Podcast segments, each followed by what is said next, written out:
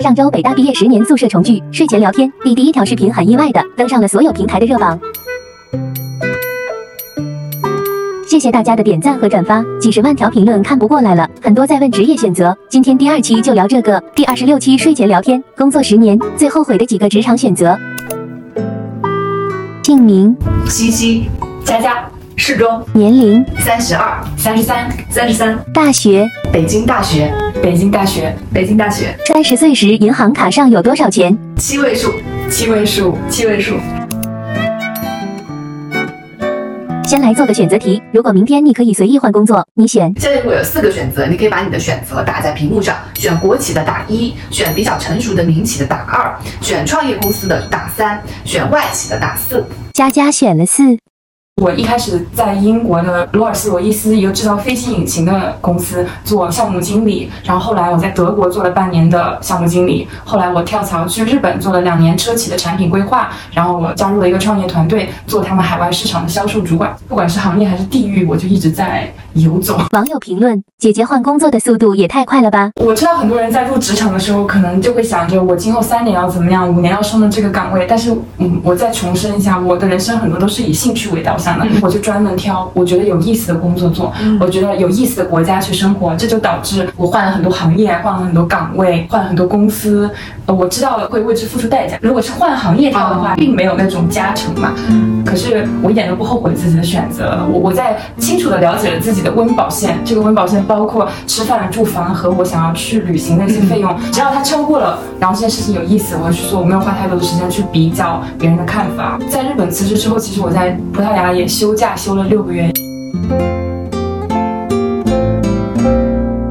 当时就觉得，人为什么一直就是要工作五十年、六十年？就是在你的存款可以嗯接受的情况下，为什么不能停下来？而我人生前期自己给自己建造了很大的安全感，我就觉得没事啊，不管在哪个国家，我哪怕去教英语、教中文，我也是能活下来的，就 OK 了。那没有人会说你啊，北大毕业的就是浪费自己的人生。对，有很多人会，这嗯，包括我的至亲也会怀疑，哎呀，你在北大的没有一毕业就拿年薪百万，好像就是一个失败。但是我觉得别人怎么看真的不重要，这是我的跑道，我的人生，我会甚至有意识的过滤掉那些人在我生命中的存在。如果我身边有那种非常认为就是这是成功呃的唯一标准，我甚至会把它删掉。我是非常有意识的在保护我自己的亲近的一个人，所以我微信上只有一百多个人。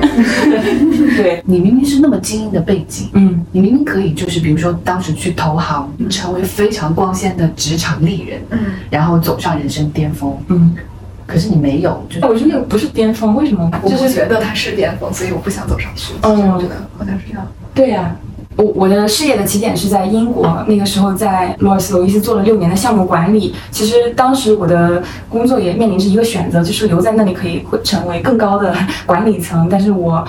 那个时候就非常想换一个国家生活，想体验一下不同的文化，我就去了日本工作了两年。我的行业跨度其实非常大，从一开始的航空制造业到汽车行业，到后来的法律服务。从我商学院的很多同学，TA One 的会去投行，再差一点的会去这种咨询公司，然后再不济的就要去实业。但我心里面可能。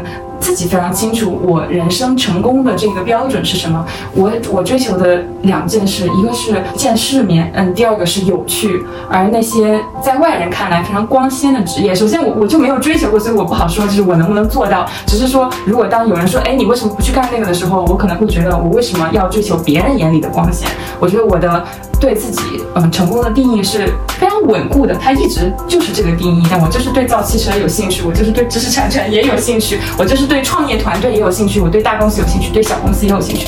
我觉得这样的人生体验是我自己没有感到有什么后悔，我也不会觉得，哎呀，如果我去了投行，可能现在存款就有八位数、九位数了，这不是我的遗憾点吧？对。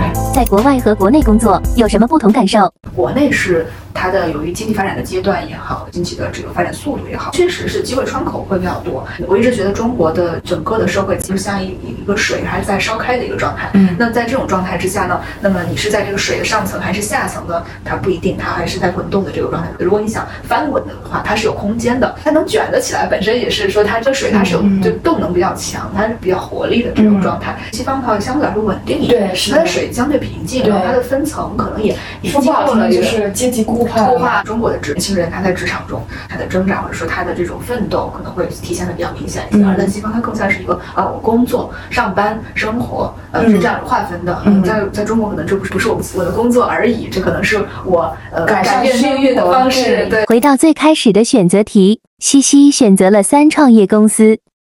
我的职场重要的节点是来自于我加入了一个创业团队，直到现在其实已经六年多了嘛，就每一年我都在做不同的事情，就是在做不同阶段的事情，嗯在进行新的尝试。反正越做呢，胆子就越大。因为我一开始毕业的时候，我特别在意那个公司的名字，嗯我就在意我的名片上这个公司我拿出去是不是体面。我现在根本不 care，我现在就是把安全感建立在了自己的身上。职场对我来说不是特别存在这个概念、啊，就是我自己在做什么，我今天要做什么，明天要做什么，这个月要做什么，明年要做什么。职场就是 who care，就是关我屁事。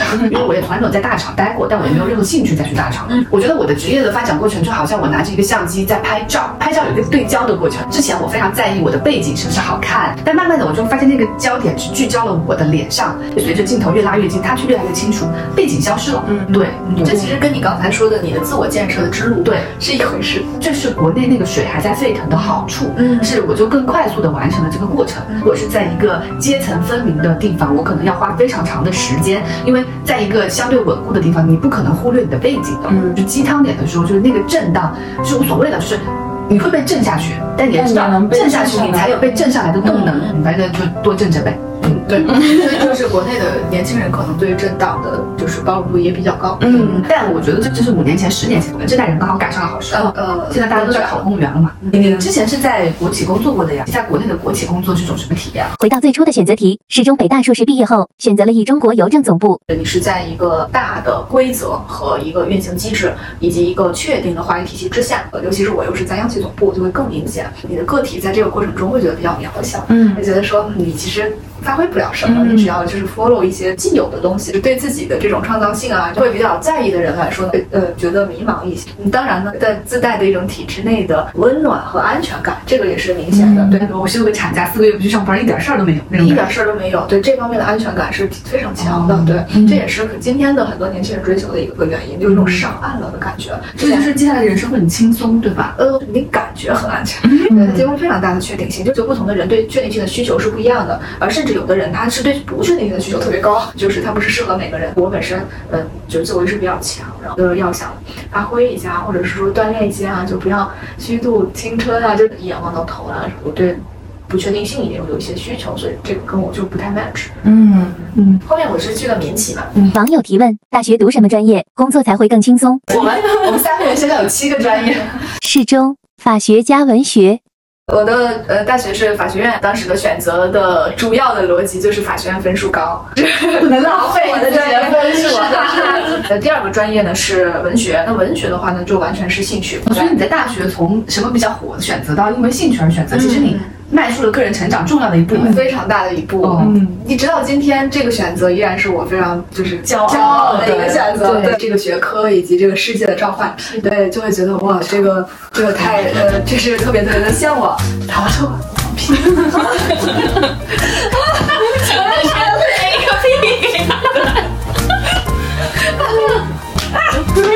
又煽情呀！好了好了，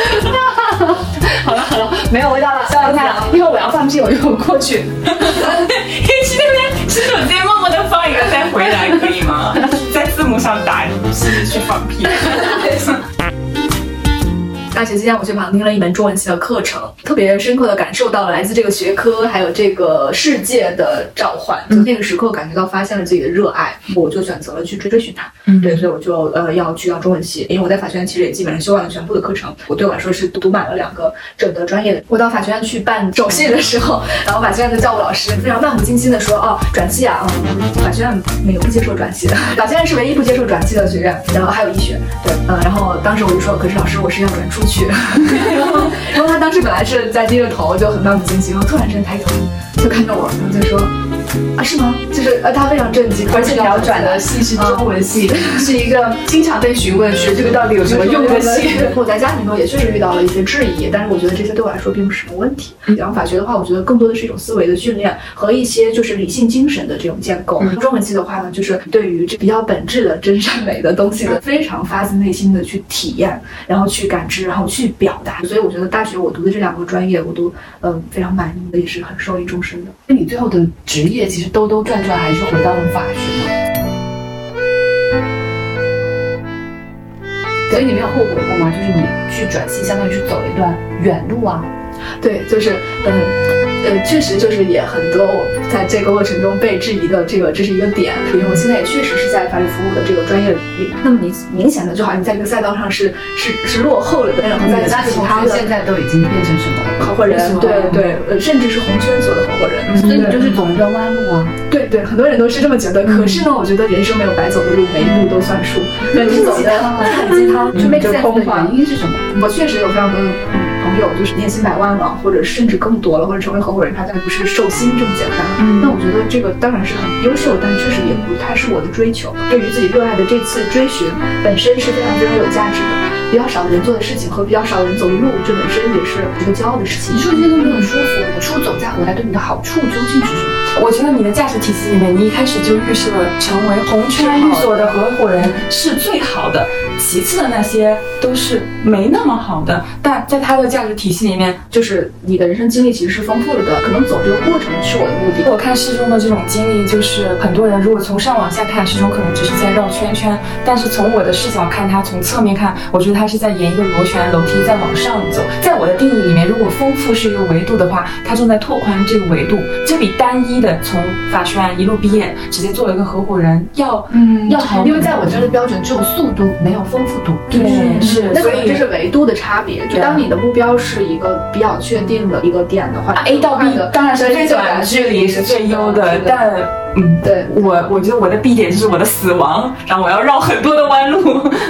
西西，新闻学加艺术学，我的专业是新传。我的逻辑当然很简单，因为我想做媒体和内容行业，所以学这个专业就是速度最快的。嗯，但我非常后悔那么快的知道你要做什么行业的。对啊，哎，好问题，就很难在大一的时候知道我要从事什么行业。对，它是一个随机而仓促的决定，它可能仅仅只是因为我中学的作文写的比较好，经常站在台前面念我的周记，然后我就想我以后要做记做记者，但。因为我我在意速度，所以我做了这个决定，我要最快的就达到这个决定。我就在大一我就定下了我的专业，我大学四年七八个实习肯定有，记得，我就一直在疯狂的实习，因为我在意的是速度，所以我都没有兴趣再去其他地方看看。如果说我现在回头看，我仍然想做内容的话，我应该会去学社科人文类这个领域里面更加有完整的学术体系的专业。新闻传播它是非常技能向的，就我大学的很多课程，比如说如何写导语，嗯。啊，如何用录像机，我在北大其实。就念了一个技校，但是我并没有形成自己一个完整的看待世界的角度。法学是完整的，社会学是完整的，经济学是完整的，哲学、中文中文系也是。其实大学就是一个你应该去学非常宏观的，你一辈子都用不上，但是一辈子都会影响你的，这才叫大学。怎么使用摄像机，对吧？怎么 PS，怎么使用 Excel，这些你不需要在大学里面学。其实走上工作岗位，你要做这个事情，你坐在办公桌前两天你就学会了。可是你要思考说什么是正义，什么是公平。啊，什么是人的权利？这些是很困难的，而且它的困难之处是在于它非常奢侈。但是因为我对效率的迷恋，所以错过了。嗯，呃，因为我跟你们是室友，所以我跟着你们。比如说，我去上了朱苏丽的法理学，也上了朱清生的艺术史。对，我们还去上了朱天标，怎么都记 这这是最值得的一门课。我忘记老师的名字了，叫做理想国。那门课是只读理想国的。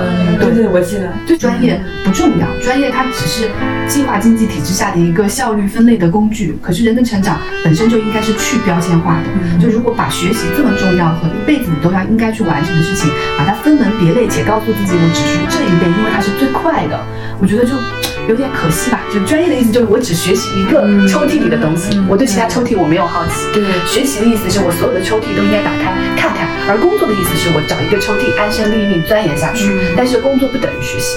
哦，佳佳，政治学加经济学加哲学。我的专业是政治经济与哲学，是北大当时借鉴了牛津大学的一个跨学科专业。我高考成绩出来了之后，当时来招生的老师就问你想念什么，我当时就比较模糊的说可能是经济学吧，因为我是温州的，然后温州就有这种 经商的传统。我觉得大家选专业的逻辑都好随，对，就很随机。看了各个院校之后，我还是没有选出来。然后当时我们学院刚好设了这门跨学科课，然后我就觉得我就想读一点政治，我就想学一点经济，就想看一下哲学，开始就疯狂的在内心做挣扎。因为现在可能就是已经明确丰富度是我要追求的维度，但是当时看到那种斩钉截铁要去管理学院的同学和斩钉截铁要去经济学院的同学，我会觉得，哎，我是不是个奇葩？对我是不是在做一个很愚蠢的选择？我是不是就是明明可以那样却不那样？但是现在回想起来，这个决定完全没有错。等到二十七八岁的时候，我又经历了一个特别艰难的去寻找热爱的工作的这样一个过程，因为人很难做自己，呃，就是完全热爱的工作。要么你就选，嗯，这份热爱的工作不计回报。如果你有回报，那你真的是非常幸运。要么就是你去选择。做一份并没有那么热爱的工作，但你必须要在生活里找到你热爱的东西。所以你的决定是什么？嗯，我当时决定是没有找到自己特别特别热爱的工作，我只能说我对工作保有七八十分的热情。嗯，至少在就是职场竞争的时候，不会让老板觉得这个人怎么这么差劲。但我在生活里面找到了阅读和旅行这两件我可以坚持一辈子的事情。以上全错。前面讲的都是建立在我们三个人其实都是站在从北大的视角出发，然后我们就觉得一定要学基础学科，可是就是一个你马上，你去那边去，你不要在这里。那有些人可能进大学，他就是不会把丰富度啊、兴趣当成一个目标，很可能他就有生计方面的压力。那那个时候千万不要去学什么哲学，你可能开挖掘机、学理发、美容都比要学哲学就来钱来得快嘛。嗯，我们在对抗的其实是我们爸妈那种传统理念，比如说在我们家，就是爸妈会非常一致的学会计、学英语，对，他们是一种马上能挣钱的技嘛。对对对对对。但我我我觉得我们是在对抗这个东西。对对。但如果是连生计都没有解决，那确实是。应该学技能。对，我真的觉得我们是非常幸运的三个人，甚至还可以讨论到底是要学哲学还是学文学。对，很多人无法拥有的幸运吧。对对，是的。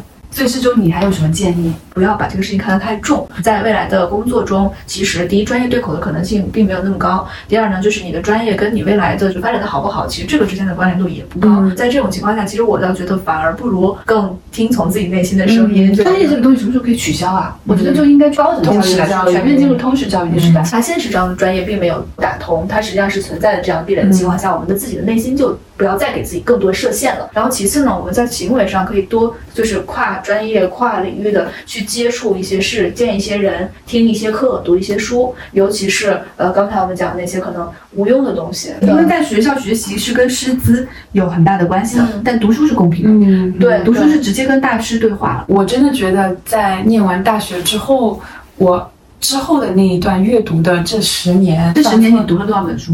可能。上百本吧，肯定有，就是会不断的回到之前大学学到的一些东西，大学给了你学习的能力，那你之后在工作上学到的，在生活上学到的，从读书里面学到的，都是你学到的东西。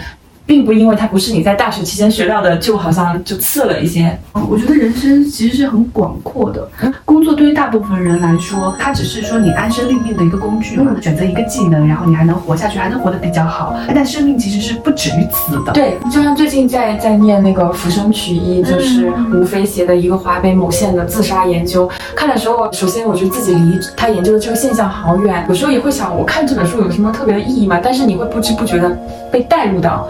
这本书里面讨论的问题，比如他去看为什么人会选择自杀，然后为什么西方会这样看，而东方会这样看。西方很多是精神病视角的，而东方的一些是会，呃，一个人的家庭，对对对对对，你在社会伦理，对对，你你的家庭也是一种政治啊等等。我有时候经常会陷入这，嗯，和别人去争辩读书是否有用。我觉得要定义这个用是什么。如果是拓展丰富度的话，当然有用。就能不能迅速的成为律所的合伙人的话，这个真的不一定。嗯，我觉得今天跟你们聊下来，我有一个很大的 take away，就是去注重生命的丰富度，其实是一件奢侈的事情。嗯，正因为它是奢侈的事情，当你拥有这个机会的时候，你。不要轻易的放弃它，对你不要轻易的让自己只盯着效率。嗯入宝山而空手还，我经常有这种感受。回到你刚才说的，丰富度是一个奢侈的东西，所以它一定是好的。我也不知道是不是这样的，我自己都不敢说它一定是不是好的。如果有人在看这个视频，我很想让他们知道，就是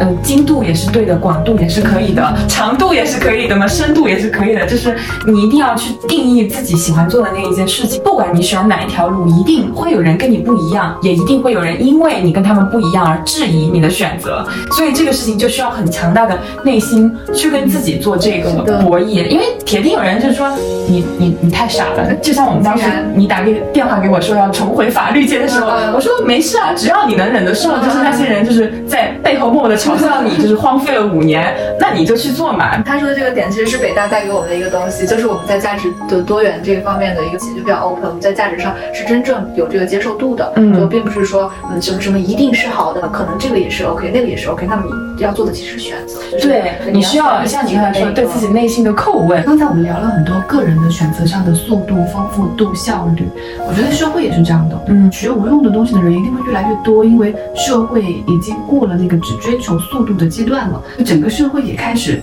有奢侈，能能够开始就是在意丰富度。嗯比如说现在很多 UP 主也能活得很好，嗯这就是社会的丰富度的增加。如果是说十年前、二十年前，当我们去追求丰富度的时候，我们会为此付出些代价。我反而觉得现在社会的趋势到了我女儿那代人，她去追求丰富度，她她反而会受到奖赏。嗯我们去做一个不同的选择的时候，judge 我们的人，否定我们的人会越来越少。嗯，对，至少我们自己不去做那个 judge 别人的人。对，我也是，我肯定无法渴求别人不评判我，但我不能评判评判别人。我希望有一天，如果我北大毕业之后，我说我想去卖水果，其他人如果都能理解我这样的选择的话，我就觉得这是一个很好的社会。是的，我我北大去卖水果真的不浪费吗？因为你占用了国家的教育资源。你要从他个人的层面来评价，还是从社会的层面来评价，这是完全两个方向。就是当我们我们要评价的时候，我们最好先明确我们的方向。如果说是从个人的角度的话，我们的这种基础的对于个人自由的这种尊重是没问题的，就大家都觉得你有权利选择你的人生。但如果我们非要上升到一个社会层面来看的话，你很难从一个特别宏观的层面去要求个体。嗯对你可能只能说，嗯，希望更多的大学生去做什么样的事情，嗯大学生去承担呃更多的社会责任，或者说希望大学生更关心政治，更关心国家的发展方向，而不是说呃从国家的层面，我们看要求一个个体不要去卖米线。